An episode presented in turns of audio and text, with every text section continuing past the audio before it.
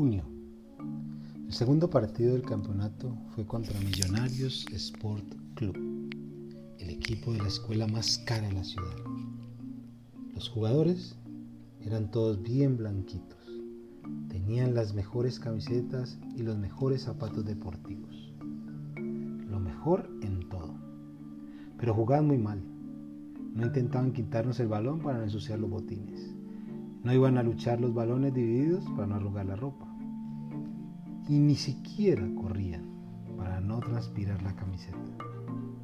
Fue una goleada. Les ganamos por 12 a 0. Dico, el solo, hizo 7 goles. Pata de Cabra hizo 3. Cosme y Damián hicieron un gol cada uno. Yo no hice ninguno, pero sí hice un tiro que pasó cerca. Esa fue la parte buena del mes. Parte mala es que mis, papás continuaron discutiendo. Tuve ganas de decirle a mamá que papá estaba yendo a la casa de la profesora Rosa, pero me quedé callado. Julio. No sé si ya les dije que estábamos en 1950. De cualquier modo, si no lo hice, lo hago ahora. Estábamos en 1950. Ese año se organizó la Copa Mundial de Fútbol aquí en Brasil.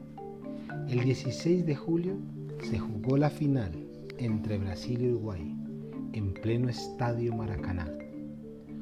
Todo el mundo decía que íbamos a ganar fácil, fácil. Y lo mejor es que solo necesitábamos un empate para ser campeones. Estábamos muy seguros de que la fiesta ya estaba preparada. Allá en Bauru las familias instalaron mesas en medio de la calle y pusieron muchas golosinas sobre ellas.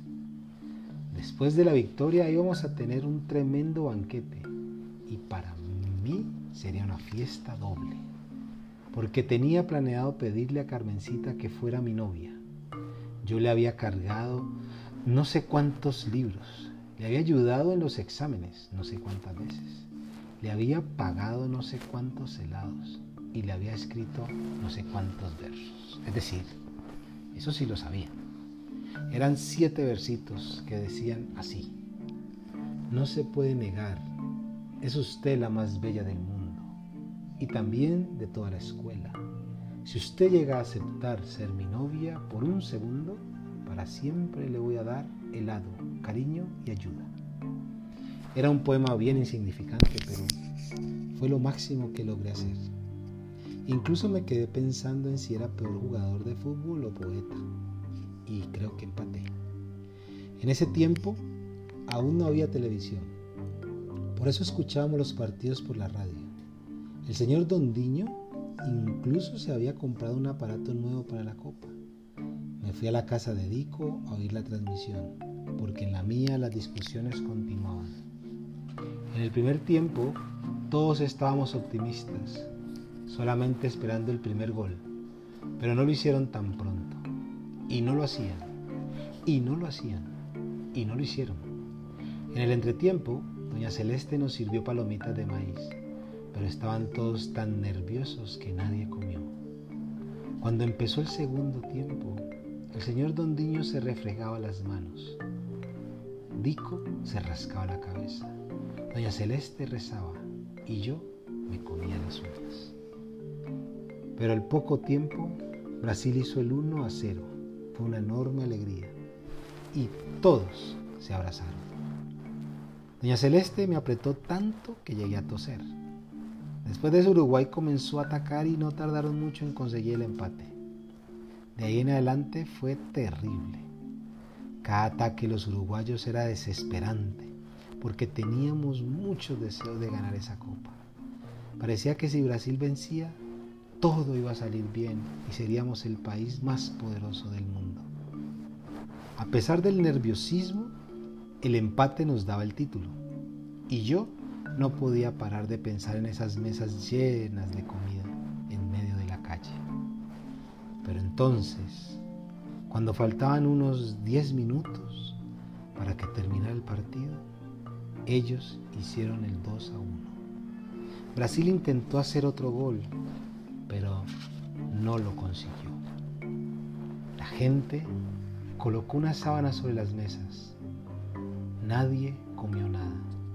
Parecía que alguien hubiera muerto. Ni siquiera el señor Dondiño pudo aguantar las lágrimas. Dico le preguntó, ¿por qué está llorando, papá? Porque tenía muchos deseos de ganar esa copa, hijo, respondió. Algún día yo le voy a ganar una, dijo Dico. Y cuando él dijo eso, el señor Dondiño lloró aún más y nos apretó con mucha fuerza y volvió a toser. El gran héroe de ese partido fue un uruguayo llamado Obdulio Varela. Dico y yo prometimos que nunca olvidaríamos ese nombre. Después de algún tiempo fuimos a dar una vuelta por la ciudad. Las calles estaban desiertas.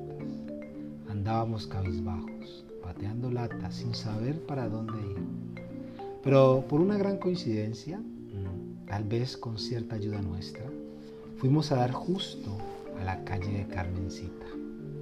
Entonces me dije a mí mismo, perdimos la copa, pero si Carmencita acepta ser mi novia, quedamos uno a uno. Una tristeza y una alegría. Metí mi mano al bolsillo para ver si todavía tenía la poesía. Y sí, cuando la leyera, la poesía, Carmencita quedaría enamorada. Iba a ser un gol de bicicleta. Mientras más nos acercábamos a la casa de Carmencita, más rápido latía mi corazón. Pero en ese momento vimos una cosa tan triste como el segundo gol de Uruguay. Carmencita estaba conversando en el portón con nuestro peor enemigo, mal niño, y se reía mucho. Nos pusimos de lado, medio escondidos, esperando que él se fuera. Solo después de que se había ido, nos dirigimos a hablar con Carmencita. Yo le dije, Carmencita, ¿sabes quién es ese chico? Por cierto, es Maurito, respondió en español. Pues ese Maurito es muy malo, dijo Dico, repitiendo el nombre en su idioma. Muy malo, repetí yo para reforzar la idea. Somos novios, dijo ella.